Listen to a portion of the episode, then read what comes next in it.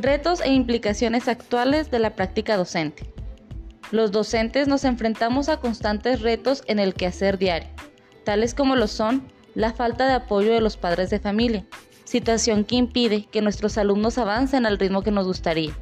En ocasiones también la falta de recursos o apoyos escolares, ya sea en tecnologías, infraestructura o programas. Ante esta situación, los maestros nos vemos también expuestos a la crítica social y a la poca valoración de nuestra función, y hace aún más complicado nuestro trabajo. Sin embargo, los docentes tenemos un compromiso social y trascendemos más allá de las aulas a pesar de los múltiples factores que pudieran obstaculizar nuestra función.